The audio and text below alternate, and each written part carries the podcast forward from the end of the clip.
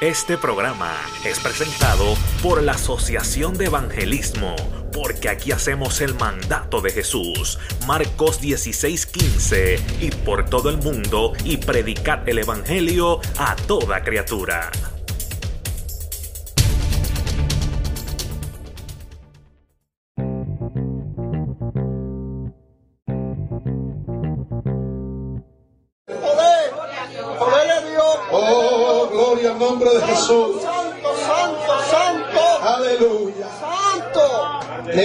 Palabra del Señor en el nombre del Padre, del Hijo y del Espíritu Santo. Amén. San Juan capítulo 20, verso 24 al 29. Amén.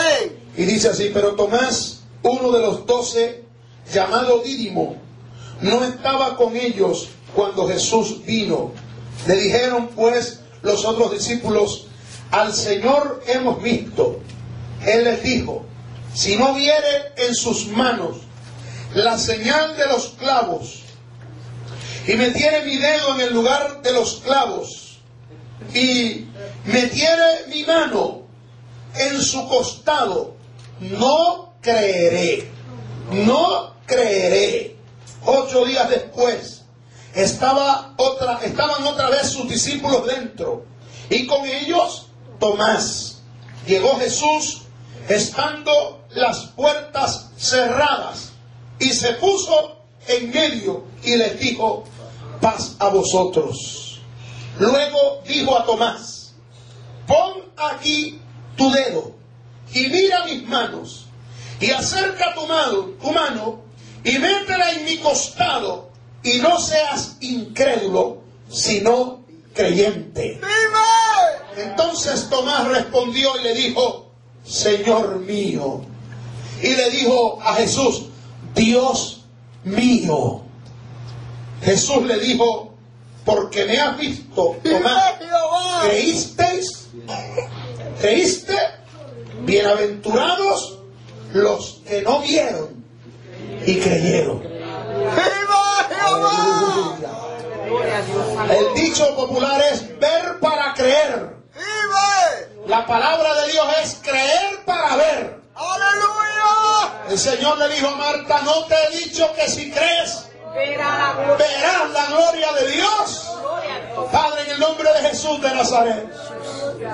Señor, gracias por la victoria que nos has dado en esta noche. Gracias por este momento precioso en que hemos visto, Dios mío, el amor de tu pueblo por tu obra, Dios. Te pido que bendigas a tu iglesia. Señor, que tú, Dios, prosperes esta obra en este lugar. Que bendigas grandemente a cada hermano que ama tu obra. Te pido ahora que hables a nuestras vidas a través de tu palabra. No podemos salir de este lugar sin las palabras tuyas, Dios mío, para nuestras vidas. Sin tu palabra de aliento, de fortaleza. En el nombre de Jesús, habla nuestras vidas ahora a través de tu palabra.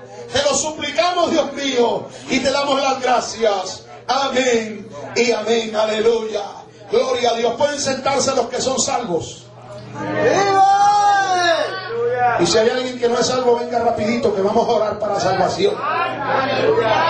Aleluya. Aleluya. Dios es precioso, hermano. Aleluya. Creo que hasta los, inconversos han hecho famosos a Tomás. Porque aún los inconversos, hermano, hablan, aleluya, de la incredulidad como Tomás. Ese nombre se ha asociado a los incrédulos, a, a los falta de fe, por decirlo de esta manera. Gloria al Señor. No sé cuántos de ustedes saben lo que significa la palabra Tomás. ¿Sabe usted lo que significa la palabra Tomás? ¿O el nombre Tomás? Tomás significa mellizo. Mellizo. Y creo que no es por gusto. Porque hay muchos que son mellizos con Tomás. Que no debían llamarse Pedro o André o Gustavo o Adolfo. Debían llamarse Tomás. Porque son bien incrédulos.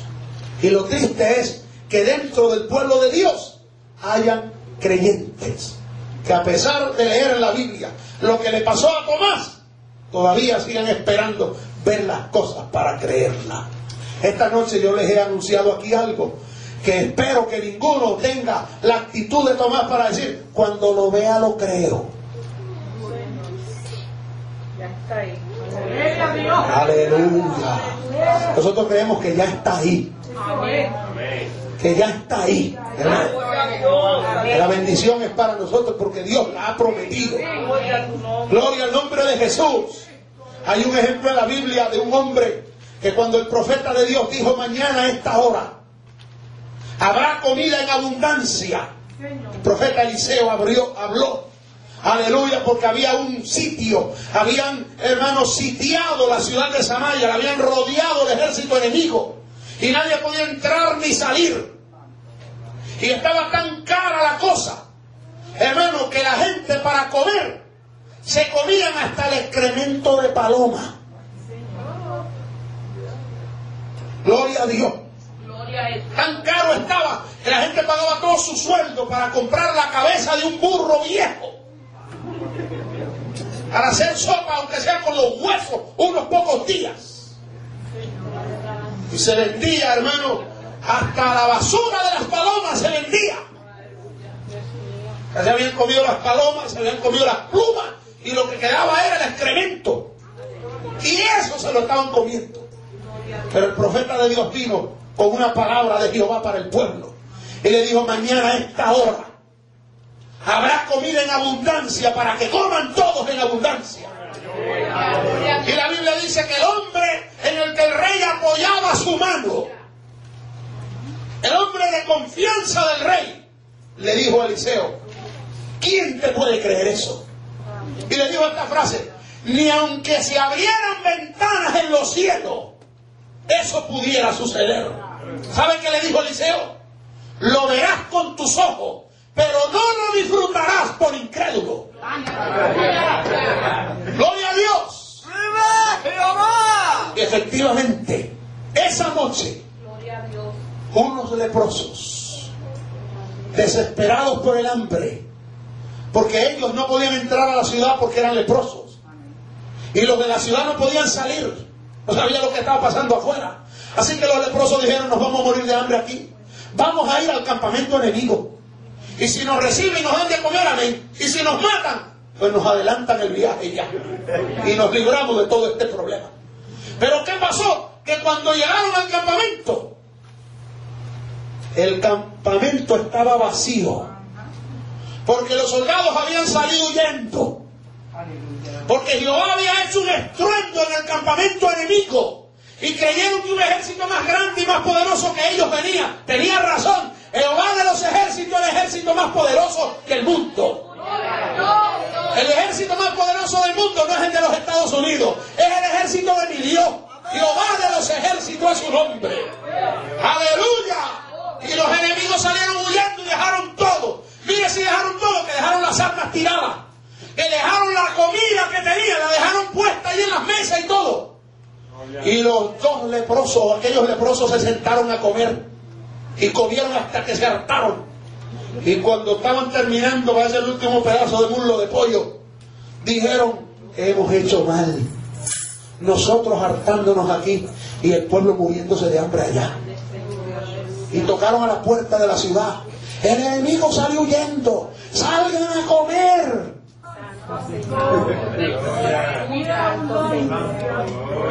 Hermano.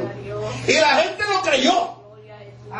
Pero Cuando uno está en necesidad, la fe se aumenta. La fe se aumenta cuando hay hambre, hermano. Y se aumenta que algunos hasta ven visiones y todo. El estómago está vacío. Pero hermano, salieron creyendo. Y aquel hombre que había dicho que era imposible, se paró en el medio de la puerta y le dijo, espérense, no se muevan, cuidado. Pero la gente estaba tan hambrienta que lo empujaron y le pasaron por encima. Y mientras la multitud de una ciudad entera, miles de gente lo pisoteaban y agonizaba muriendo aplastado por la multitud, vio al pueblo de Israel con la comida en las manos y cumpliéndose lo que Dios prometió por el profeta, que Dios haría, que abundaría la comida para todos. Y aquel incrédulo lo vio, pero no lo disfrutó. Murió con el estómago vacío y de dolor porque no creyó a la palabra que Dios había dicho. Gloria al nombre de Jesús. Aleluya. La incredulidad es mala, es peligrosa. A Dios no le gustan los incrédulos. La Biblia dice en Hebreos 11:6, sin fe es imposible agradar a Dios. Nosotros los cristianos entendemos, el que conoce la palabra entiende, hermano, que para agradar a Dios hay que obedecer su palabra. Nosotros entendemos que el cristiano que quiere agradar a Dios tiene que vivir en santidad. Que el que quiere agradar a Dios tiene que romper con el mundo y la forma que el mundo vive. Que el pueblo de Dios se viste diferente al mundo. Que el pueblo de Dios habla diferente al mundo. Que el pueblo de Dios vive diferente al mundo. Los que queremos agradar a Dios nos apartamos del mundo y nos consagramos para Dios. Las malas palabras se van de nuestra boca porque queremos agradar a Dios. Las malas palabras se fueron de nuestra boca porque nosotros queremos agradar a Dios. Aleluya, las mentiras se han desaparecido de nuestros labios porque sabemos que a Dios los mentirosos no le agradan. A Dios los borrachos no le agradan. A Dios los hipócritas no le agradan. Aleluya. A Dios no le agrada que el hombre deje crecer su cabello como el de una mujer. A Dios no le agrada que una mujer se corte el cabello como un varón. ¿Lo dice la palabra o no? A Dios no le agrada que la mujer use ropa de varón. A Dios no le agrada que el hombre use ropa de mujer. Aleluya. Pero entendemos que no importa. Hermano, si guardamos todas estas cosas y no tenemos fe, sin fe, con el pelo largo, con la falda larga, sin hipocresías y sin mentiras, si no hay fe, también es imposible agradar a Dios. La fe es un ingrediente de la vida cristiana que a Dios le agrada que lo tengamos. Y Dios tenía 12 seguidores que iban para él, con él para todas partes. De ellos uno era un ladrón. ¿Lo dice la Biblia? ¿Lo dice la Biblia? De ellos otro era un incrédulo. Y el mellizo Tomás, que se cree que le decían Tomás porque su nombre era Dídimo, pero le decían Tomás porque era mellizo, con otro, no sabemos quién era. Hasta hay tradiciones por ahí diciendo que era mellizo con uno de los hermanos del Señor Jesús, que era familiar de Jesús, son, son tradiciones humanas. Pero este Tomás, del que no se habla mucho en la Biblia, pero que se hablan de él tres incidentes, hermano. Hay tres sucesos en los que se hablan de Tomás. El primero de ellos, cuando murió Lázaro. Cuando Lázaro murió, Tomás habló. Cuando Jesús habló a sus discípulos que lo iban a matar, pero que él iba al cielo a preparar lugar para nosotros, Tomás habló también. Y cuando Jesús resucitó, volvió a abrir la boca. Y Tomás tenía una combinación entre boca y pata. Nada más abría la boca, metía las patas. Gloria a Dios. Mire lo que le pasó a Tomás. Vamos a ver un momentito. Amén. En Juan capítulo 11, estos tres pasajes, estos tres sucesos, están narrados en el libro de Juan. San Juan capítulo 11. Gloria a Dios. Bendito el nombre del Señor. San Juan 11.5. ¿Lo tienen allí? Amén. Qué bueno, son más rápidos que yo. Santo, aleluya. Dice, y, y amaba a Jesús, a Marta, a su hermana y a Lázaro. O sea, Marta, María y Lázaro. ¿Lo tienen? Cuando yo pues, que estaba enfermo, cuando Jesús oyó que Lázaro estaba enfermo, se quedó dos días más en el lugar donde estaba. Es que el Señor hace las cosas como Él sabe hacerlas.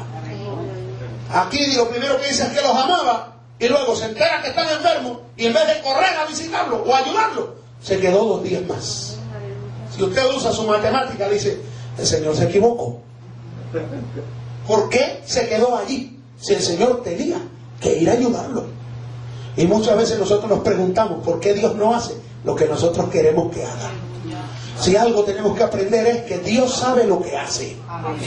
¿Cuántos entendemos eso? Hermano Moisés, Dios sabe lo que hace. Dios sabe cómo lo hace. Alabado el nombre del Señor. Hace un tiempo atrás escuché un testimonio, hermano, de un misionero argentino que Dios mandó a la eh, República de Rusia, a, Rusia, cuando cayó el imperio eh, soviético, cuando se acabó el comunismo en Rusia. Y Dios mandó a este hombre allí a predicar la palabra. Y estuvo predicándole la palabra a un grupo de siete ancianos que no tenían templo, sino que se reunían en una casa. Y uno de esos ancianos le dijo, pastor, nosotros llevamos muchos años reuniendo para construir un templo para Dios. El pastor le dijo, amén, aleluya. A ver cuánto han reunido. Y empezaron a traer, hermano, de sus casas lo que habían reunido. Dinero de la antigua Unión Soviética, que había perdido su valor. Y pusieron sus pocos billetes al frente. Y todo lo que habían reunido, por más de 30 años reuniendo para construir un templo, no llegaba a 20 dólares. Hermano, todo lo que habían reunido. Lo pusieron allí. Y el pastor los miró con cara de lástima. Pero los hermanos no tenían cara de lástima. Tenían una fe grande.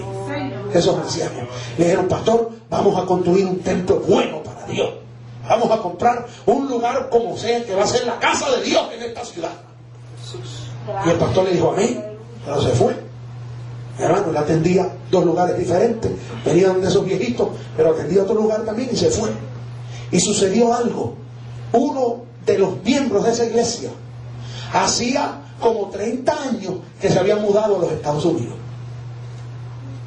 Ya era un anciano también. Pero cuando aquellos hermanos allá hicieron un pacto para construir un templo, ese anciano que vivía en Estados Unidos lo hizo junto con ellos. Y hacía muchos años que no se veían. Pero la siguiente vez que el pastor vino, los viejitos le dijeron, hermano, viene el hermano fulano. ¿Quién es el hermano fulano? Un miembro de esta iglesia. Ah, no son siete, son ocho. Pero ese miembro de esta iglesia lleva muchos años fuera de aquí. Aleluya. Y viene para acá, ya se retiró. Y viene. Aleluya. Y llegó, hermano, el anciano que llegaba de Estados Unidos. Y cuando llegó allí, le dijo a los otros ancianos, ¿ya compraron el local? No, no lo hemos comprado. Pues vamos a buscarlo porque lo vamos a comprar.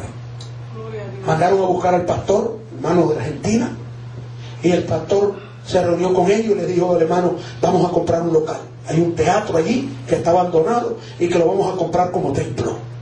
Y el pastor dijo en su mente, estarán locos. Con esos 20 pesos van a comprar. Y fueron a hablar con el dueño. Se sentaron ante el dueño y el dueño les dijo una cantidad. E hicieron como un ritual allí los viejitos. Cada uno sacó sus ahorros y lo fueron poniendo.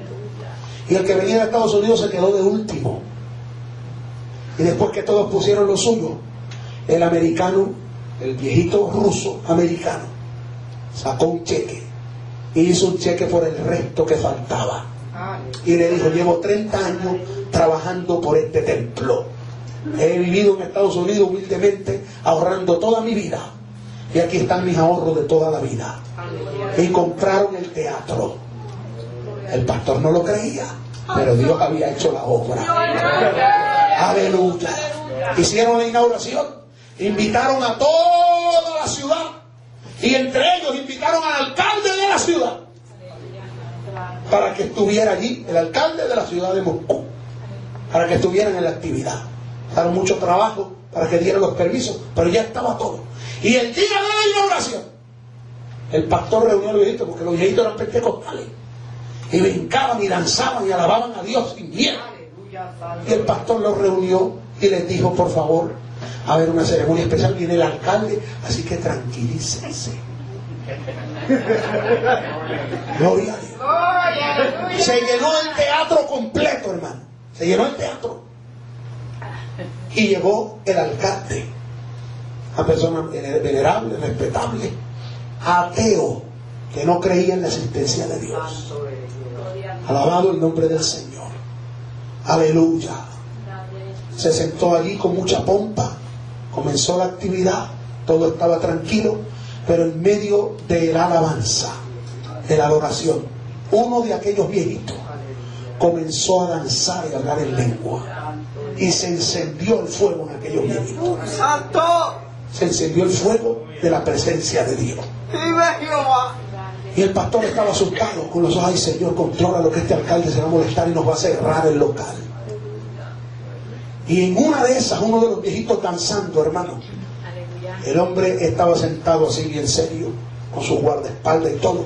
Y el anciano vino danzando y se le sentó en las piernas al alcalde, aquí en las piernas. Y el pastor dijo, ya, me van a matar. Este ruso me va a matar a mí. Pero él se dio cuenta que cuando el viejito se sentó en las rodillas de aquel hombre, el alcalde comenzó a llorar. Aleluya. Y cuando el pastor predicó, el alcalde pasó al frente y recibió a Cristo como su Salvador. Y luego le testificó al pastor y le dijo, yo he sido ateo toda mi vida. No he creído en la existencia de Dios. Yo me crié sin papá, sin mamá. Nunca en la vida nadie me ha dado amor. Mi corazón ha estado lleno de odio siempre. Aleluya. Aleluya. Pero cuando estaban esos viejitos brincando como locos, le digo así, brincando como locos, y yo estaba sentado y molesto, y aquel viejito se atrevió a sentarse en mis piernas, yo sentí que era el Señor que se había sentado en mis piernas. Yo sentí que Dios me amaba. Y yo quiero entregarle mi vida a Dios porque a mí nunca nadie me ha amado. Pero yo he sentido el amor en esta noche aquí. La gente no entiende cómo Dios trabaja. Dios sabe cómo trabaja. Dios sabe cómo hace las cosas. Dios hace las cosas a su forma, hermano. Aleluya. Le avisaron a Jesús que estaba enfermo Lázaro. Y no fue. Se quedó dos días más. ¿Por qué? Porque el Señor estaba esperando su tiempo. Aleluya. Y pasaron dos días. Y entonces Jesús habló otra vez con los discípulos. Dice la palabra. Luego después de esto dijo a los discípulos, vamos a Judea otra vez. Le dijeron los discípulos, Rabí, ahora procuraban los judíos apedrearte. Y otra vez vas allá. Respondió Jesús, no tiene el día 12 horas. El que anda de día no tropieza por ver la luz de este mundo. Pero el que anda de noche tropieza porque no hay luz en él. Dicho esto le dijo después nuestro amigo Lázaro, duerme, mas voy para despertarle. Y ellos pensaron, aleluya, porque dice que le dijeron, Señor, si duerme, sanará. Pero Jesús decía esto de la muerte de Lázaro. Y ellos pensaron que hablaba del reposo del sueño, que, que estaba echando una siestita, que estaba durmiendo. Pero Lázaro se había muerto. Lázaro se había muerto. Y entonces Jesús le dijo claramente, dice el verso 14, Lázaro ha muerto. Y me alegro por ustedes. Oiga, qué noticia. El amigo de ellos, muerto. Y Jesús le dijo, me alegro por ustedes. Aleluya. ¿Quién puede entender al Señor, hermano? Dios sabe lo que hace. Amén. No espere entender usted siempre a Dios. Uno no siempre entiende a Dios. Pero someta a la voluntad de Él. Sométase usted a la voluntad de Dios. Porque Dios sabe lo que hace. Me alegro por vosotros de no haber estado allí para que creáis. Mas vamos a Él. Aleluya. Dijo entonces Tomás. Aquí fue que abrió la boca Tomás. Mire lo que dijo Tomás. Aleluya. Llamado el Dídimo a sus discípulos. Vamos también nosotros para que muramos con Él. Cualquiera que lea eso piensa que Tomás era un valiente, que estaba dispuesto a dar su vida por el Señor. Pero yo veo algo más allí. El Señor está hablando que esto que está sucediendo, Dios lo ha permitido para que ellos crean, para que tengan fe. El verso anterior dice y me alegro por vosotros de no haber estado allí. ¿Para qué creáis? Era un asunto de fe. Y sí, Tomás era valiente, pero le faltaba fe. Amén. Aleluya, Tomás era de esos cristianos. Miren que hay gente que anda con el Señor, pero son negativos para todo, hermano. Dios le habla algo y dice, estoy dispuesto a morir por ti. No era momento de morir, era momento de creer que el Señor tenía poder para levantarlo. ¡Viva! Era momento de creer y poner la confianza en el Señor. Pero él no estaba poniendo la confianza en el Señor, él estaba poniendo la confianza en el valor que él tenía. Vamos para que muramos con él. El Señor me imagino que se le quedaría mirando y diría dentro de él, porque no lo dijo para no ofenderlo quizás. Pero diría dentro de él, qué bruto es este hombre. Le estoy hablando de que voy a glorificarme y hacer algo grande. Y se pone a decir que está dispuesto a morir por mí. Dios lo conocía bien. ¿Sabe usted que cuando Jesús fue entregado, el primero que salió corriendo fue Tomás? Todos lo abandonaron, hermano. Todos lo abandonaron menos Juan. Pero Tomás, nada de que se quedó allí para que lo mataran con Jesús. Se fue. Se fue. Luego Pedro regresó temblando rodilla con rodilla y se puso por allá y hasta negó al Señor porque no quería que le cortaran el cuello. Y negó dijo, no lo conozco, nunca lo he visto. Pero en la forma que lo dijo, le dijeron, tú andas con él porque hablas igual que él. Porque el que anda con el Señor termina hablando como el Señor. Cuando yo veo a un cristiano diciendo malas palabras, no es con el Señor que anda. Ese anda con el diablo, hermano. Aleluya. Usted ve un cristiano haciendo lo que el mundo hace, no anda con el Señor, anda con el mundo. La Biblia dice que el que ama al mundo, el amor del Padre no está en él. Aleluya. Hay como gente que dice que aman a Dios, pero andan haciendo lo que hace todo el mundo. Toma Dios, vamos, que vamos a morir con Él. Alabado el nombre del Señor. Tomás tenía temor a fracasar. Tomás no esperaba que Dios hiciera un milagro sobrenatural.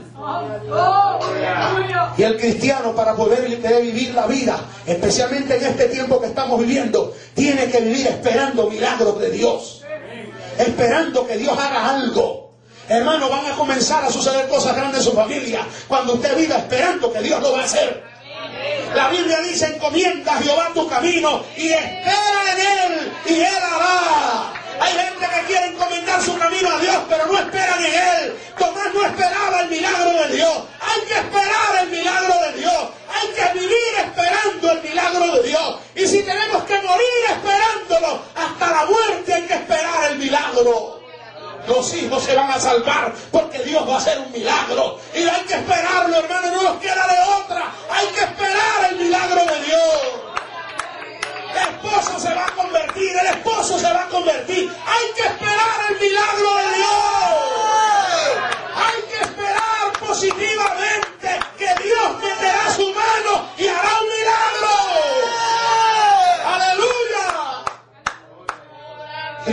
Pesimistas que todo lo ven como Tomás. Señor, yo estoy dispuesto a ir a morir contigo. ¿No se acuerda usted que hubo otro discípulo que le dijo eso al Señor? Le dijo, aunque todos te nieguen, yo no.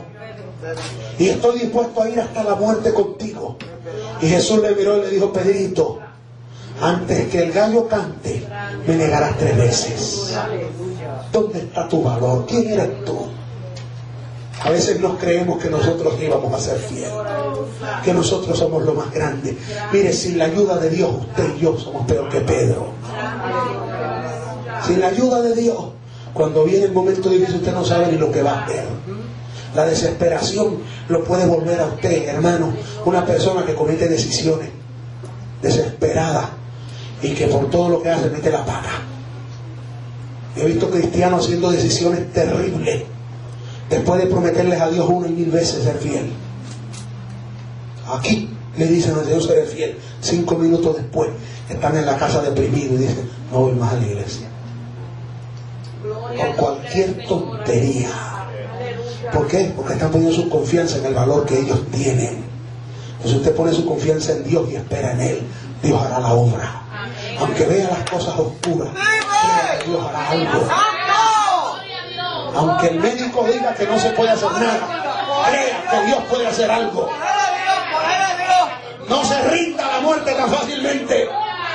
No diga como Tomás, bueno, yo seré fiel hasta la muerte. Dígale al Señor, tú vas a hacer un milagro y me voy a levantar de aquí, alabado sea el Señor. ¿Quiere ver la diferencia entre Tomás y Job? Aleluya. Tomás dijo, vamos para que muramos con él. ¿Sabe qué dijo Job? Yo sé que mi redentor vive. Y que se levantará del polvo. Y aunque esta carne sea deshecha, yo veré a mi Dios. Y dijo Matías, lo veré con estos mismos ojos. ¿Qué creía? ¿Qué creía Job? Que aunque cayera muerto patas para arriba, Dios lo iba a levantar otra vez. Porque Job creyó en la resurrección de los muertos. A Abraham Dios le pidió su hijo. Y Abraham levantó el cuchillo para matar al muchacho. Pero cuando la Biblia explica el acto que hizo Abraham, Abraham no era un asesino. Abraham creía que Dios le iba a levantar a su hijo de entre los muertos. Abraham creía que Dios tiene poder para levantar simiente aún de entre los muertos. Porque cuando él tenía 99 años, Jehová le dio el hijo de la promesa. Abraham sabía que lo que Dios promete lo cumple. Tomás no. A Tomás Dios le dijo, vamos, porque voy a glorificarme, porque esto va a ser para aumentar la fe de ustedes. Y ellos me dijeron, Señor, si allá te buscaban para matarte, si vuelves te van a matar. Y Tomás en vez de decir, como dice un cristiano con fe, aunque traten de matarme no me van a tocar. Si no lo pudieron hacer la vez anterior, ahora tampoco. Dios está conmigo. No, Tomás dijo, yo soy valiente, vamos porque nos maten con él. Qué pesimista, hermano. Santo eres Jehová. Aleluya. Aleluya. Aleluya. Por ahí hay voces del enemigo diciendo, el Evangelio se ha perdido ya. Ya no hay santidad. Ya, ya no hay iglesias que, que guarden la palabra. Y hay cristianos que dicen, yo no, yo soy fiel hasta morir. No haga eso solo. Vaya un poquito más allá. Y diga, no se ha perdido el Evangelio nada. Todavía hay más de siete mil que no han doblado sus rodillas ante el Todavía hay un pueblo que se guarda para Dios. Y déjeme decirle algo, que le digan una y mil veces que el Evangelio se ha perdido y que la iglesia ha perdido su fuerza. Lo que me dice Dios en su palabra es que las puertas del infierno no prevalecerán contra la iglesia de Jesucristo. La verdadera iglesia de Dios no ha perdido su valor, no ha perdido su fuerza. Es cierto que muchos se han mundanalizado. Es cierto que muchos han traicionado a Dios. Los que han traicionado a Dios, Dios los ha puesto a un lado. Como le explicaba esta mañana en el mensaje o en el estudio de la palabra, Dios te ha puesto en esta tierra con un propósito. Si no cumples el propósito de Dios, Dios te echará al tacho de la basura, que es el lago de fuego. Pero al que le sea fiel, a ese se lo lleva Dios para su reino, hermano. Esa fue la primera vez que Tomás abrió su boca. La siguiente está en el capítulo 14 de San Juan. San Juan 14. Ya vamos a acabar, hermano. Dos horas más y termino. ¡Aleluya! ¡Gloria! Juan 14. ¿Lo tienen todos? ¡Amén! Dice así, no se turbe vuestro corazón. Este es un mensaje del Señor para su iglesia, hermano. Un mensaje de fe, de confianza. Creéis en Dios, creed también en mí. Entonces el Señor le revela algo, dice, en la casa de mi Padre muchas moradas hay. ¿De qué lugar está hablando el Señor ahí? El cielo. El cielo. Santo. Y le dice a sus discípulos que hay espacio en el cielo. Hay muchas moradas, lugar, casa donde habitar. En el cielo. Si así no fuera, yo os lo hubiera dicho. Y entonces le dice, voy pues a preparar lugar para vosotros. ¿Para dónde iba el Señor? El cielo. ¿A qué iba? ¿Sabemos nosotros hoy dónde está el Señor? En el cielo. Amén. Pero está con nosotros aquí también. Ahora escuchen. Y si me fuere y os prepararé el lugar, vendré otra vez y os tomaré a mí mismo. Esa es la promesa de la venida del Señor. Para que donde yo estoy, vosotros también estéis. Entonces dice, y sabéis a dónde voy. ¿Sabían ellos dónde iba? Se los acababa de decir. Y sabéis el camino. Y ahí abrió la boca Tomás otra vez. Otra vez. Y mire la barbaridad que dijo, hermano. Dijo Tomás, Señor, no sabemos a dónde vas. Parece que Tomás no estaba atendiendo al culto. No estaba atendiendo el mensaje. El Señor le dice, voy para el cielo.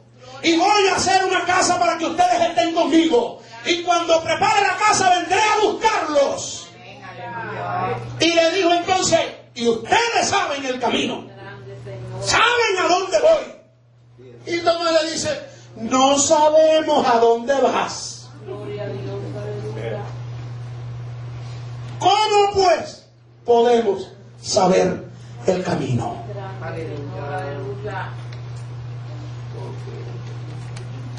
Gloria a Dios. Entonces Jesús dijo la expresión que más conocen los cristianos en el mundo entero. Yo soy el camino, la verdad y la vida. Y nadie va al Padre si no es por mí. ¿Está entendiendo?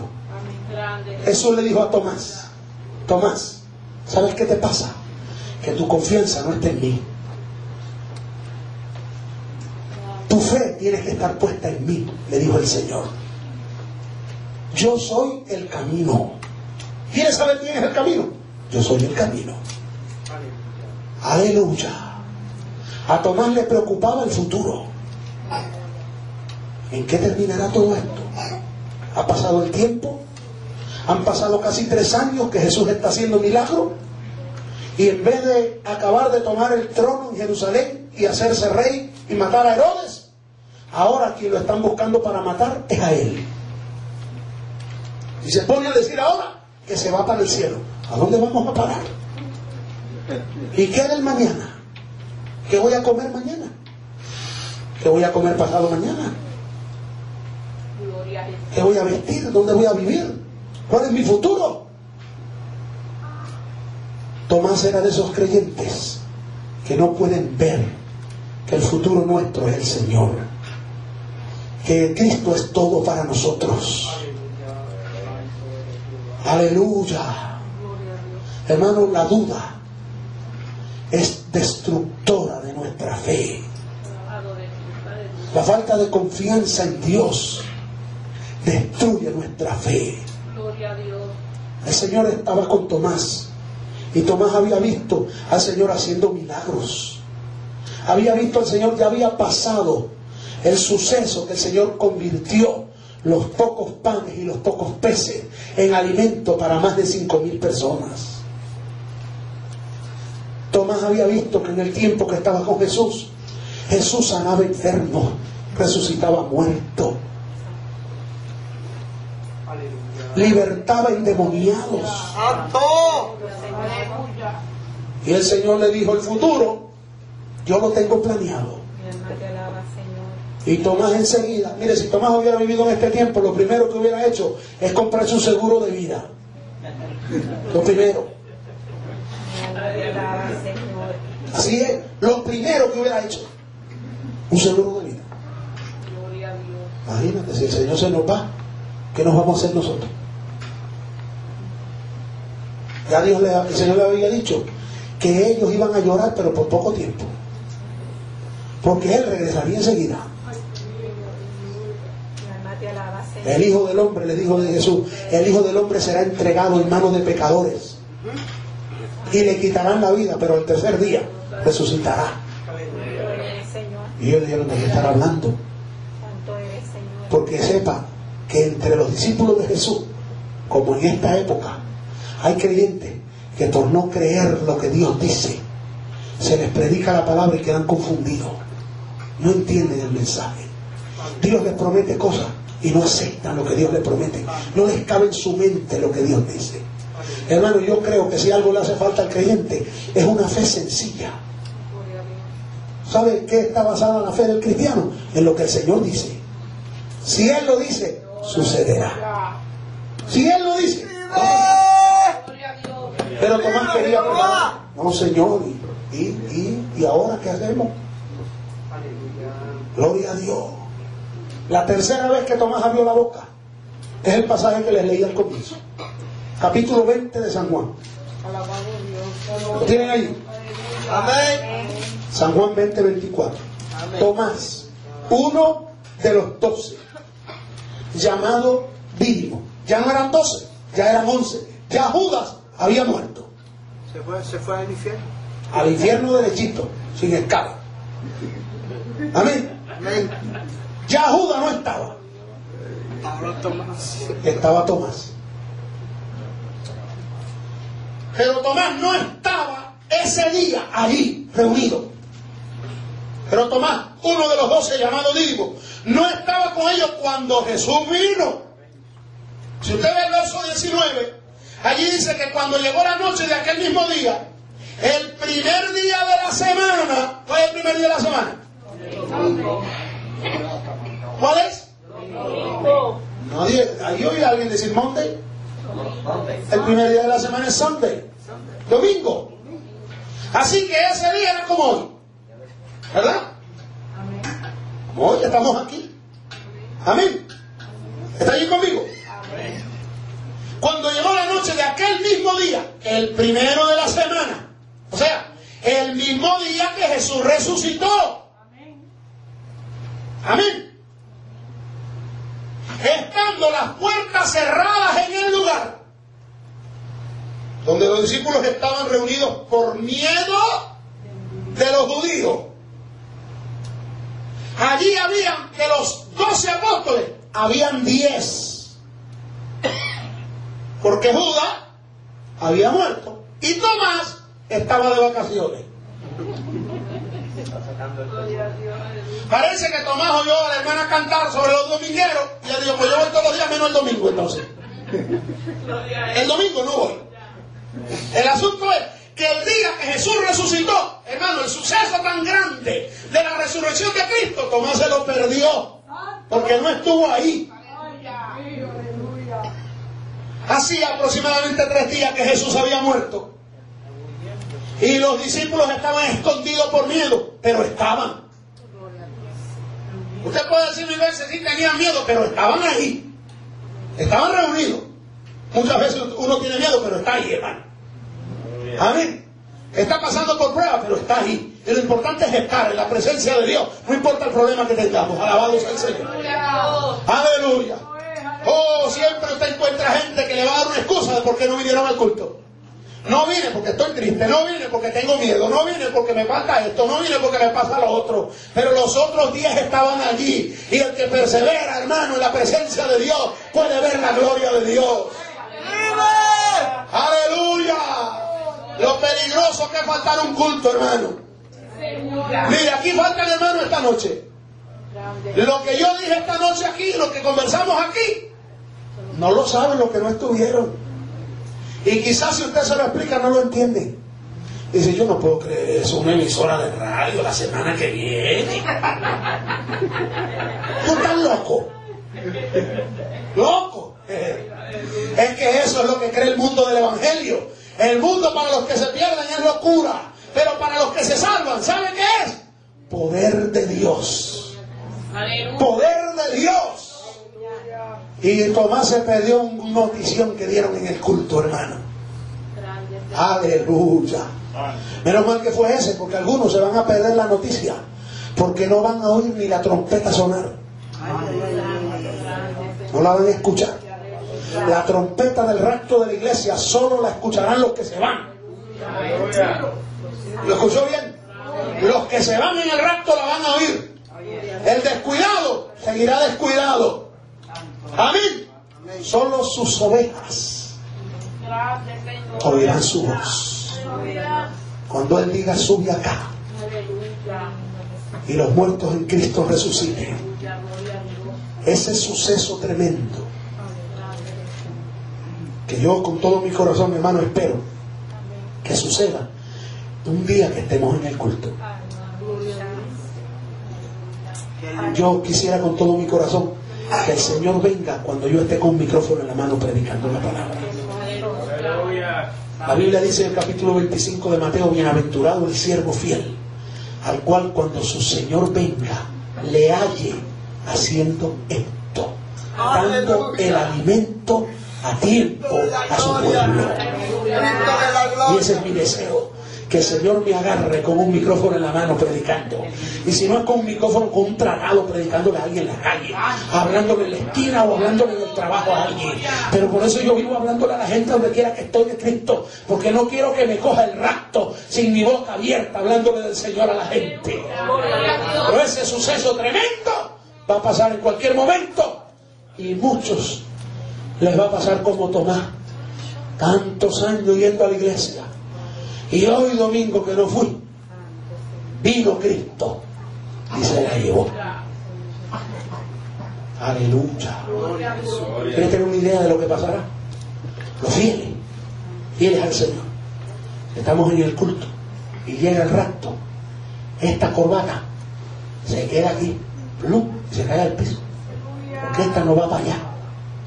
Esta camisa se cae ahí. Y este pantalón y estos zapatos. Hasta los espejuelos de reloj se quedan ahí. Porque allá arriba no los necesita. Esto damos gloria a Dios. Vista se arreglan en el camino. el Señor.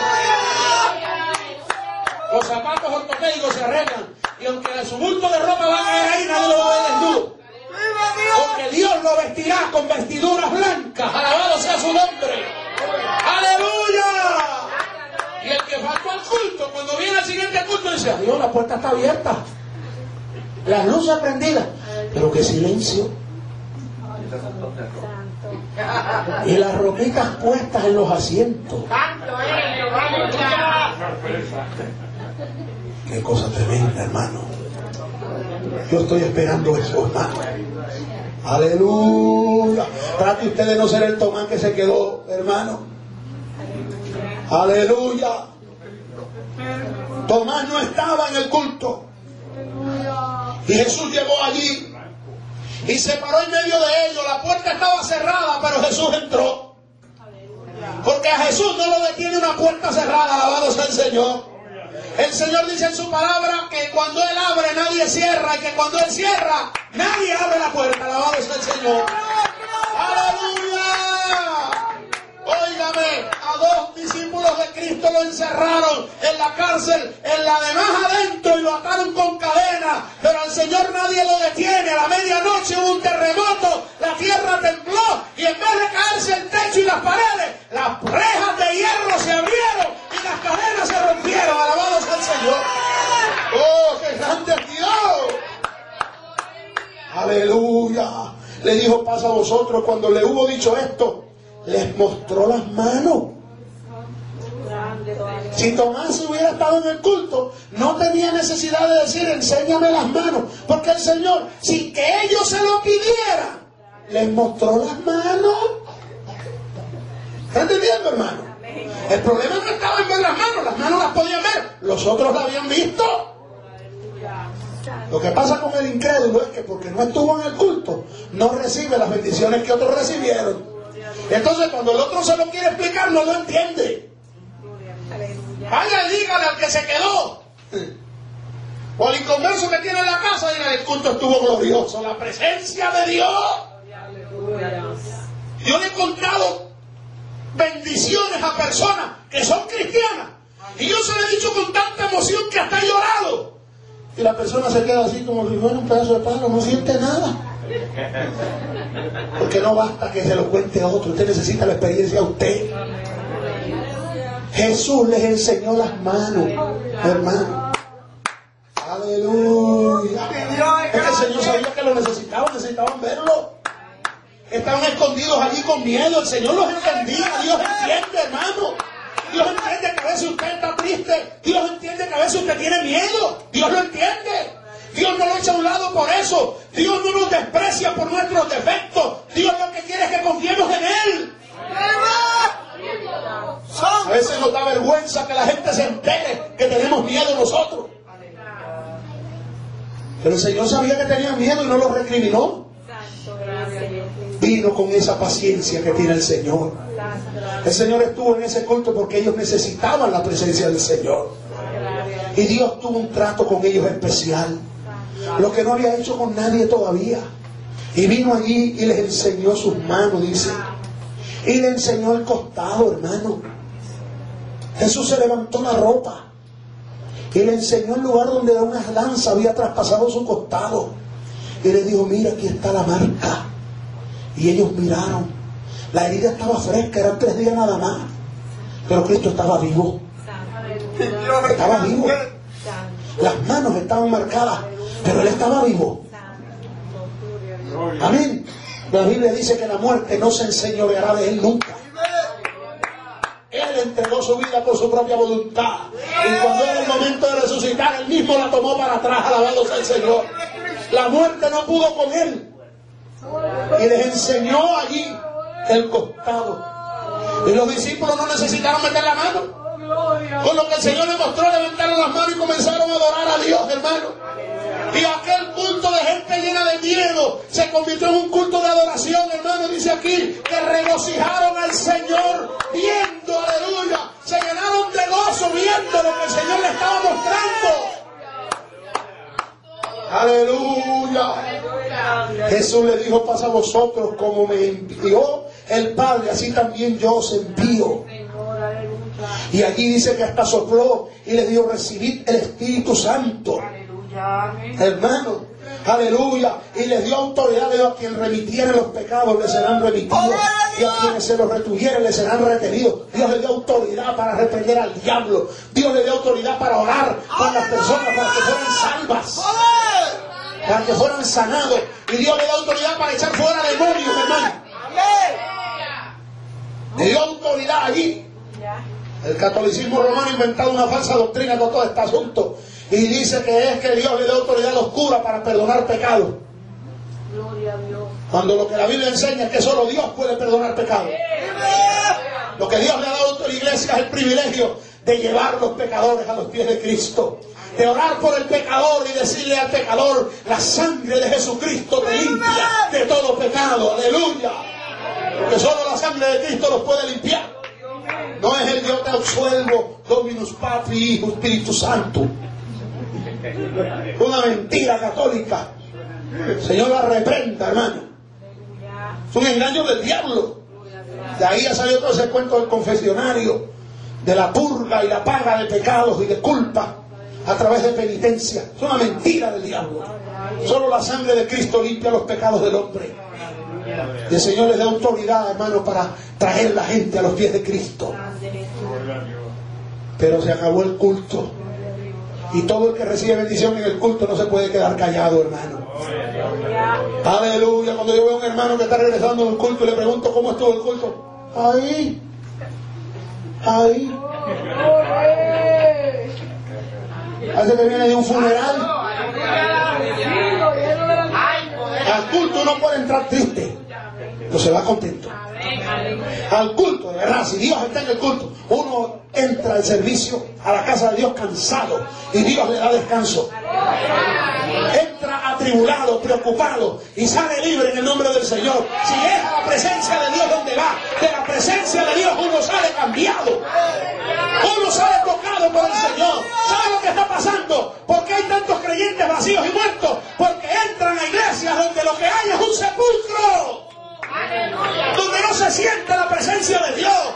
Donde lo que se habla son tonterías sacadas de la mente de la gente. Y no la palabra de Dios que tiene poder para transformar, para libertar, para sanar. Aleluya, para consolar. La Biblia dice que la palabra de Dios es viva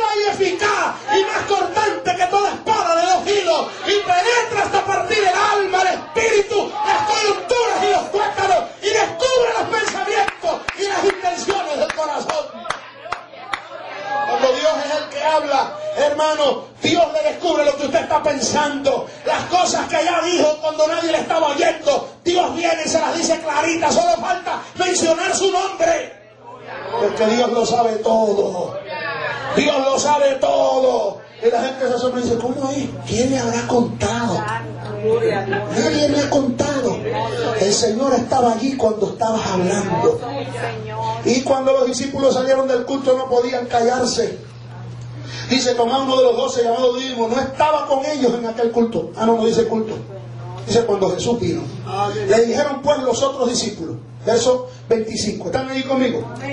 Al Señor hemos visto. Ay, santo. Qué lindo es. Y oiga lo que le dijo. Escuchen bien esto para que, porque esto tiene que ver con lo que dice después. Si no viere en sus manos la señal de los clavos. Número dos. Si no metiere mi dedo en el lugar de los clavos de las manos. Y número tres. Si no metiere mi mano en su costado, no creeré. Se fue. Pasó una semana. A los ocho días. ¿Qué era también? Domingo. Siguiente domingo. Siguiente domingo, verso 26. ¿Está aquí conmigo? Amén. Ocho días después. Estaban otra vez sus discípulos dentro. Y esta vez estaba Tomasito allí. Ahí estaba Tomás. Mire, llegó Jesús. Porque el Señor, aunque les había hablado anteriormente, y le había enseñado sus manos, y le había enseñado su costado, y los había consolado, faltaba uno por consuelo. Faltaba uno que necesitaba ser ministrado por el Señor. Y a mí me da gozo leer que aunque pasaban ocho días, el Señor se acordaba de Tomás todavía. Hacía una semana que Tomás abrió la boca. Pero el Señor se acordaba de lo que dijo una semana después. Hay gente que ha hablado cosas de Dios y no sabe que aunque han pasado los años, Dios se acuerda aunque tú no te acuerdas. Hay gente que le ha hecho promesas al Señor. Señor, cuando yo termine los estudios, te voy a servir completamente. Y el Señor les está esperando. Porque lo que le dijeron al Señor, a ellos se le olvidó, pero a Dios no. En el lecho de muerte, le han dicho a Dios, si me sanas de esto, te voy a servir. Se lo han dicho a su familia. Y no han creído que Dios los estaba oyendo. Han pasado los años y Dios está esperando. Y cada vez que les pasa algo, que van a alzar su voz para pedir ayuda, ¿sabe lo que el Espíritu de Dios los recuerda? Lo que le prometieron al Señor un día. A Dios no se le olvida lo que le prometemos. ¿Cuántos entendemos eso? Usted le prometió servir al Señor, no le falle, porque Él te está esperando. Hay mucha gente a los que Dios está esperando. Las promesas que le hicieron al Señor, lo que le hablaron a Dios. En la cama de un hospital, en el salón de operaciones, en el que el médico les dijo, las probabilidades de vida son muy pocas. No te podemos engañar, te puedes quedar en esta operación. Y nadie sabe que cerraron sus ojos y le dijeron a Dios, si me haces escapar de esto, te voy a servir hasta la muerte. Voy a decirte algo esta noche de parte del Señor. ¿Sabes por qué tu vida es un fracaso? Porque no has cumplido lo que le prometiste al Señor. Porque especialmente si le prometiste servirle y no lo has hecho, no podrás ver la luz clara hasta que no cumplas con Dios la entrega que tú le prometiste. Aleluya. El Señor está aquí en esta noche. Su presencia está en este lugar. Tomás habló algo en un culto. Y él no sabía que ocho días después el Señor se lo iba a recordar delante de todos otra vez. Mire lo que dice la palabra. Llegó Jesús estando las puertas cerradas. De nuevo. Y se puso en medio y se presentó de la misma forma. Paz a vosotros. Luego dijo a Tomás, pon aquí tus dedos. Número uno. Número dos. Mira mis manos. Y número tres. Métela en el costado. Las mismas tres cosas que se atrevió a hablar cuando dijo si no lo veo no creo. El Señor que él creía que no estaba allí cuando él lo dijo, el Señor estaba allí. ¿Cuántos entendemos eso, hermano? Él no estaba en el culto cuando el Señor se presentó a la vista de todos. Pero aunque con tus ojos no veas, donde hay dos o tres congregados en su nombre, Él está en medio de ellos. Él estaba allí cuando Tomás habló. Las palabras que Tomás dijo, el Señor las recibió, las guardó y luego se las presentó allí. Me imagino que mientras Jesús hablaba, Tomás recordaba en su mente sus propias palabras. Aleluya. Aleluya. Y le dijo más, porque junto con recordarle lo que dijo, vino el regaño. Hay creyentes que no les gusta que Dios los regañe. ¿Ah? Se molestan y todo. Hay gente que sale del culto enchismado. Oye, eso, eso lo dijo el pastor por mí. ¿Y por qué lo va a decir? Por el que está allá viviendo en la esquina. Pues si tú no te oraste al comienzo del culto, dice Señor, háblame. Pero Dios te habló y te molesta. Yo no sé, a veces el pastor se para al frente y dice, esto yo no lo digo por usted. No, ¿y para qué abres la boca entonces? Si el pastor está para hablarle al pueblo, no para hablarle a las paredes. Siervo de Dios, tú estás para hablarle a la gente lo que la gente necesita. Es oír palabra de Dios en su vida. Que Dios lo redarguya, que Dios lo reprenda. Así como aquel ancianito que Dios tomó y lo sentó en las piernas de aquel alcalde, hermano. Dios sabe lo que hace.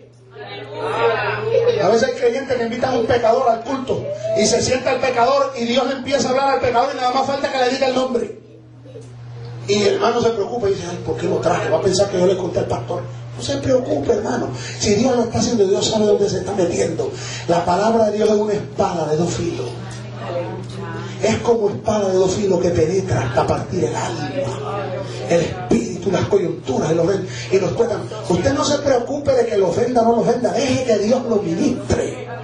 Deje que Dios la ministre. Y cuando Dios lo ministre la palabra se le meta, hermano, dentro de la mente y del corazón, se puede ir allá a su casa, acostarse y taparse con una almohada para no escuchar, pero la palabra está metida, grabada acá adentro y sigue trabajando allí, no lo deja dormir. Y aleluya, no puede descansar porque la palabra lo penetra y le dice, está perdiendo el tiempo. Necesitas entregarte a Cristo, necesitas que te conviertas. Sin Dios eres nada, sin Dios estás perdido. No tener a Dios es perder el tiempo. El peor error que comete el ser humano es no servir a Dios. Y esa palabra se mete en el alma, en el corazón y no deja a la persona tranquila. El Señor sabe lo que hace. Si fueran los teólogos de ahora, o porque hay muchos psicólogos ahora, ahora los pastores tienen, para ser pastores hay que tener título de psicología. Y se jactan y todo. Yo creo que voten por mí para yo ser el pastor de Triesa porque yo tengo un doctorado de psicología. Y hay concilios que si no tienen títulos universitarios, no los aceptan como pastor. Se les ha olvidado que en los comienzos del Evangelio Dios usó gente sin letra. Gente que no sabían hablar apenas. En los campos de la isla de Puerto Rico, Dios levantó campesinos que salieron de detrás del arado y se pararon en un púlpito a predicar. Y no hablaban muy bonito, pero tenían la unción de Dios en sus vidas. Cuando iban a un hogar donde había un endemoniado, no le enseñaban un título universitario, le enseñaban el poder de Dios que estaba en ellos. Mira a ver si puede reprender demonios con título universitario. Mira a ver si con un cartel de psicólogo los demonios te van a coger miedo. Los primeros endemoniados son los psicólogos que necesitan a Cristo en su alma. Los que están anunciando y diciéndole gente que la solución a su problema es divorciarse, buscarse otra mujer. Que la solución a los problemas es dejar a los hijos hacer lo que les da la gana. Que le dicen a los, a los padres, deja que tu hijo vaya y disfrute la fiesta. Esos son los psicólogos de hoy que necesitan que Cristo se le meta en el alma. Para que saque toda esa basura de sus mentes y de sus vidas. Lo que el hombre necesita es a Dios, el poder de su Espíritu Santo. Cristo llegó a arreglar a Tomás allí. Y le dijo, no seas incrédulo, Tomás, sino creyente. Y cuando Tomás, el Señor, se le reveló a su vida, les he hablado hasta ahora de los errores de Tomás. Vive Jehová. Pero Tomás dijo una de las expresiones más bellas que hay en la Biblia. Que cuando Dios restaura a uno lo cambia, hermano. El hombre que no creía ni siquiera que estaba resucitado, ahora dijo algo que todavía hay muchos religiosos que no lo aceptan. Miren lo que dijo. Entonces Tomás respondió y le dijo, Señor mío y Dios mío. Aleluya. Tomás era judío. Para los judíos solo hay un Dios, Jehová de los ejércitos. Y muchos de los seguidores de Jesús, el problema más grande que tenía es que no podían aceptar que un hombre fuera Dios. Pero cuando Dios se le reveló a Tomás y le reprendió su incredulidad, la mente de Tomás cambió y vio en aquel que estaba frente a él al Dios que hizo los cielos y la tierra. Y dijo una expresión que los testigos contra Jehová debían leer con letras bien grandes. Jesús es mi Dios y mi Señor. No un Diosito con minúscula, ni un angelito bajado del cielo. Eh, Tomás reconoció que Jesús es Dios. ¡Aleluya! Puede cambiar la mente de un Tomás incrédulo y convertirlo en un hijo de Dios que adora al Dios verdadero. Aleluya. ¿Qué pasaba con Tomás? Miedo, ignorancia, porque los demás sabían lo que él no sabía. Los demás habían visto lo que él no había visto. Por eso estaba incrédulo, porque era ignorante del poder de Dios. Jesús le dijo a los fariseos, erráis, capítulo 22 de San Mateo, erráis ignorando las escrituras y el poder de Dios. Tomás estaba errado porque ignoraba el poder que tiene Dios para resucitar los muertos. Aleluya. Y Tomás le adoró. Lo reconoció como Señor y Dios. Y entonces Jesús le dijo, porque me vistes, creíste. Y el Señor le dijo entonces, bienaventurados los que no vieron y creyeron. En uno de los pasajes que le leí, capítulo 11 de, San Juan, cuando Tomás abrió la boca ya, cuando murió Lázaro, la hermana de Lázaro también abrió la boca. Y le dijo al Señor, yo sé que resucitarán el día postrero. Eso le dijo, yo soy la resurrección y la vida. El que cree en mí, aunque esté muerto, vivirá. ¡Aleluya! Y después de eso le dijo, llévenme donde está. Y lo llevaron al sepulcro, capítulo 11 de San Juan. Y cuando Jesús se paró frente al sepulcro, después que dice la Biblia que lloró, Jesús le dijo, quiten la piedra. Y la misma que el Señor le dijo, yo soy la resurrección y la vida. Le dijo, Señor, hiede, porque es de cuatro días muerto. ¿Entiende eso? Cuando Jesús supo que murió, esperó dos días. Y después de que Jesús esperó dos días, hasta que estuvo frente a la tumba, ya no eran dos días, eran cuatro. Habrá estado dos días caminando para llegar allí, no sé. Pero llegó y llevaba cuatro días muerto. Y cuando la hermana de Lázaro le dijo, y él es de cuatro días, Jesús le dijo el mensaje de Tomás. No te he dicho que si crees, verás la gloria de Dios. La gente dice ver para creer. Dios dice creer para que veas. Si crees, verás. Si no crees, no puedes ver la gloria de Dios. ¿Puedes entender esta lucha, hermano? Yo no sé cuál es tu problema, cuál es tu situación, lo que has venido trayendo a este lugar. Si estás pasando por una prueba o si estás enfermo. Dios te ha hablado esta noche. Y siempre que Dios habla hay que responderle al Señor. Gloria a Dios. ¿Crees que Dios puede hacer la obra? Amén. Vas a ver la gloria de Dios.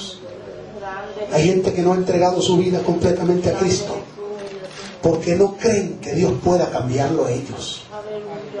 No creen que Dios pueda hacer el milagro. Si no crees, nunca va a pasar. Así te vas a morir como empezaste, así vas a terminar. Alabado el Señor. Aleluya. Una vez una hermana le dijo al pastor, pastor, no pude ir al culto porque estoy enferma. Y el pastor le dijo, ¿usted no cree que Dios la puede sanar? El pastor no sabía que la hermana estaba inventando que estaba enferma para justificar que no iba al culto. Y cuando el pastor se iba, escuchó la voz del Señor que le dijo, dile que sí está enferma y que se va a morir de esa enfermedad. Dile. Y el pastor miró y le dijo, hermana, dice el Señor que estás enferma y que no fuiste a la iglesia por esa enfermedad, pero que no te preocupes, que te vas a morir de ella. ¿Cómo? Al siguiente culto era la primera que estaba en la iglesia, hermano. La primera. Pastor, ore por mí. Yo le inventé que estaba enferma, que me dolía la garganta y tengo un dolor de garganta que no aguanto. Por favor, yo no quiero morirme. Usted me dijo que me iba a morir. Ore por mí. Gracias a Dios no se murió. Dios la perdonó. Dios no se puede jugar. Dios es serio en lo que habla. A veces, algunas cosas que yo digo, yo veo que algunos hermanos se ríen. Yo no veo risa en ellos, pero cuidado. A lo mejor entre los chistes Dios le está hablando claro. Y usted no se da cuenta de lo que Dios le está diciendo. Dios es real. Dios espera que haya en nosotros fe y confianza en lo que Él promete. Porque sin fe no podemos agradar a Dios, hermano. Hay que buscar agradar a Dios. Hay que buscar que Dios esté contento con nuestra forma de ser, con nuestra forma de vivir. Y si algo necesitamos es fe. Fe en que Dios va a hacer la obra. Fe en que va a suceder. Y si lo crees, verás la gloria de Dios. Dios les bendiga. Incline su rostro esta noche. Vamos a orar al Señor. Padre, en el nombre de Jesús de Nazaret. Yo he predicado tu palabra en esta hora. He enseñado a tu pueblo lo que tú me has enseñado a mí, Señor. Te pido por favor que tú te glorifiques, que aumentes la fe de cada uno, Señor, a que podamos ver tu gloria, Dios mío. Mira las necesidades que hay en tu pueblo.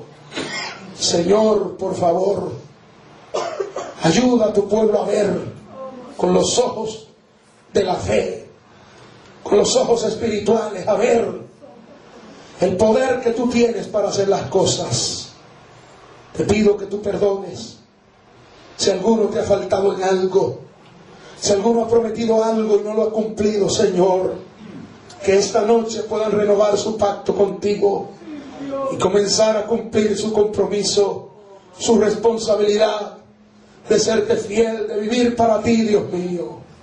En el nombre de Jesús, lo suplico, Señor, y te doy las gracias. Gracias, Dios mío. Aleluya. Oh, gloria al nombre del Señor. Yo quisiera que todos se pongan de pie ahora, hermano.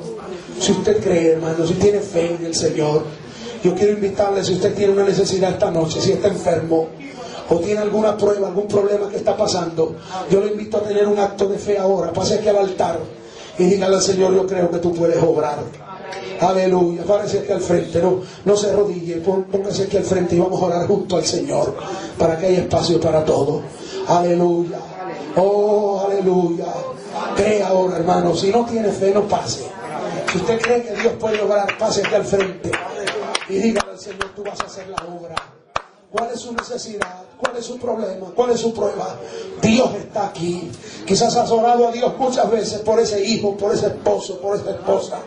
Pero esta noche Dios te da fe a través de su palabra. La Biblia dice que la fe viene por el oír y el oír por la palabra de Dios. Aleluya. Yo no tengo poder ninguno en mis manos, ni poder ninguno en mis palabras. El poder lo tiene Dios. Créele a Dios en esta hora. Aleluya. Y Él lo hará. Aleluya. Él lo hará. Aleluya. Dígale al Señor allí su necesidad ahora con fe, hermano. Aleluya, Padre, en el nombre de Jesús de Nazaret. Mira tu pueblo que ha pasado aquí al frente, Dios mío. Mira la necesidad que cada uno tiene. En el nombre de Jesús, extiende tu mano de misericordia y obra, Dios mío. Los que están enfermos reciban ahora salud en sus cuerpos en el nombre de Jesús. Desaparezca toda enfermedad, toda dolencia en el nombre de Jesucristo. En el nombre de Jesús de Nazaret. Señor, mira las peticiones que tiene tu pueblo. Aleluya, en el nombre de Jesús de Nazaret. Aleluya, conforme a la fe de cada uno sea hecho. Cumple tu palabra. Aleluya, cumple tu palabra ahora en cada uno, Dios mío. En el nombre de Jesús de Nazaret. Sea hecho en el nombre de Jesús. En el nombre de Jesús. Recibe ahora en el nombre de Jesucristo. Oh, en el nombre de Jesús. En el nombre de Jesús de Nazaret. En el nombre de Jesús. Recibe en el nombre de Jesucristo. Sea hecho en el nombre de Jesús. En el nombre de Jesús de Nazaret. Tu mano poderosa, Dios mío. Sanando, obrando. Ahora en el nombre de Jesús. Contesta su petición, Dios mío. En el nombre de Jesús de Nazaret. Recibe salud, recibe respuesta a tu necesidad, recibe respuesta a tu petición ahora, en el nombre de Jesús de Nazaret. Sé lleno de Dios, recibe, aleluya, sé lleno del Espíritu Santo, aleluya, recibe salud en tu cuerpo, en el nombre de Jesús de Nazaret, virtud de Dios fluye ahora, Dios está obrando en tu vida en esta hora, aleluya, créele, aleluya.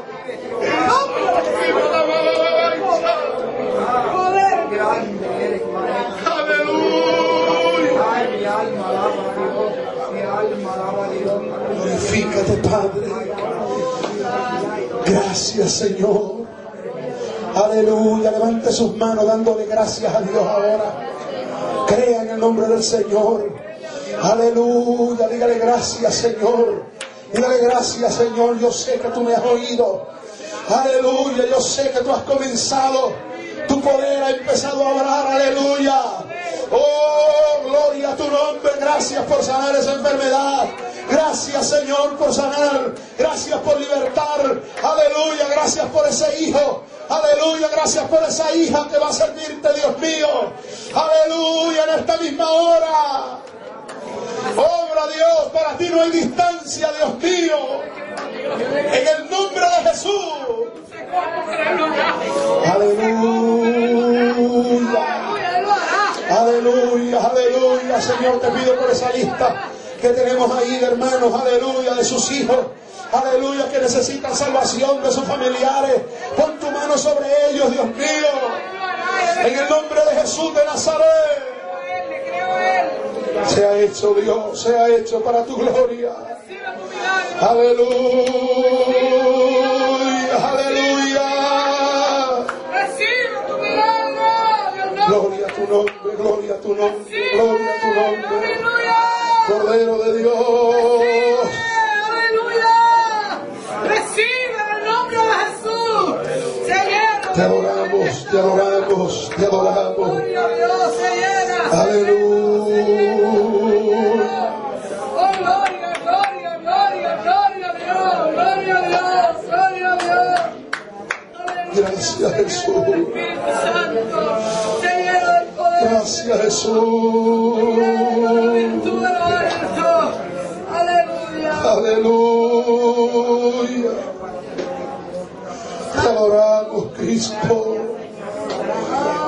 Adoramos, Señor. Aleluya.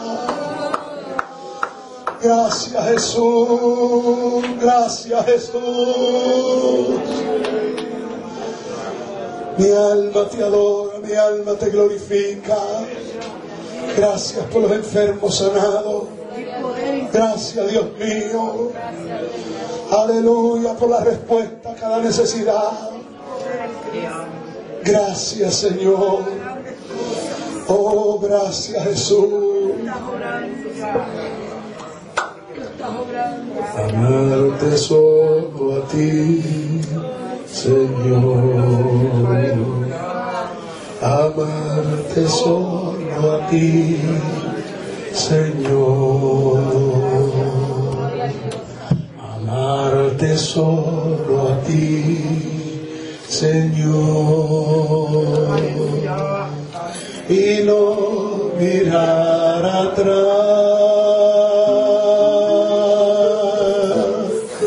seguir tu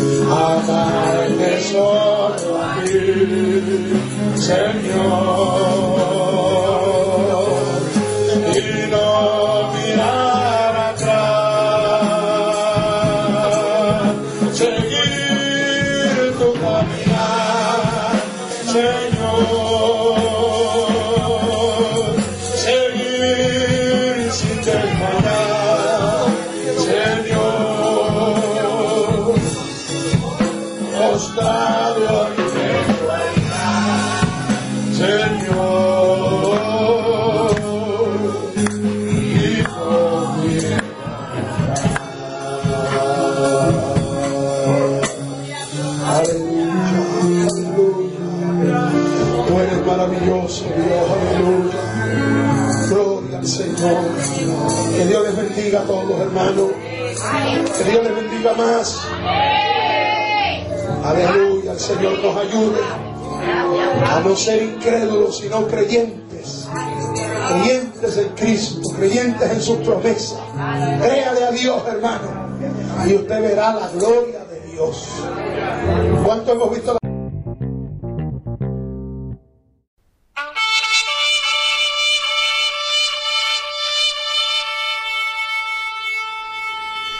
Este programa fue presentado por la Asociación de Evangelismo.